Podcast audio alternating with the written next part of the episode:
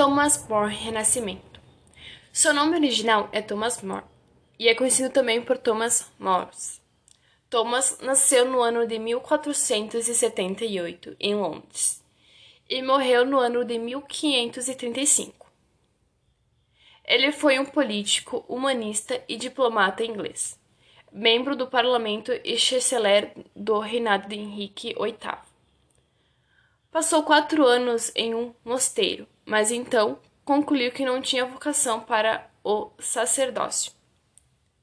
Então, Moros permaneceu profundamente religioso durante toda a sua vida.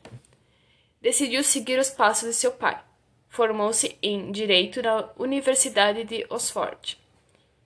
Em 1504, tornou-se membro do parlamento e nesse mesmo ano casou-se e teve quatro filhos. Após um ano, Thomas ficou viúvo e em 1511 se casou novamente pela segunda vez.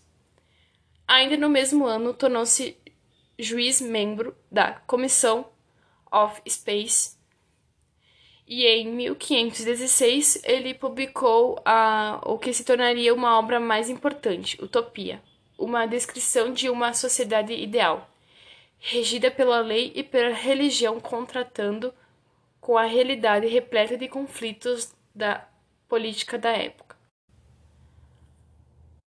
A palavra utopia, que em grego significa em lugar nenhum, foi usada por Thomas More para designar uma ilha imaginária, onde descreve uma república imaginária governada pela razão e tem como objetivo contratar com a realidade cheia de conflitos da política europeia da época, com temas considerados atuais até hoje.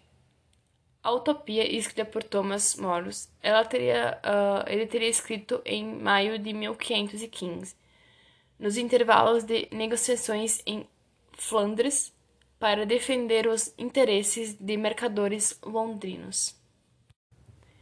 A obra de Thomas, Utopia, foi muito importante naquela época, onde as pessoas não tinham direito de ter sua própria opinião e de seguir seu próprio caminho.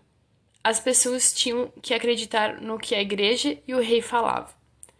Com essa utopia de Moros, as pessoas começaram a acreditar em uma sociedade perfeita, onde elas podiam ser livres, onde todos trabalhariam apenas o necessário para garantir o bem geral.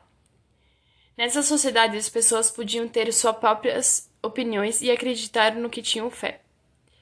Perceberam que não precisavam ter só um líder para seguir, e sim que o poder não é centralizado numa pessoa só.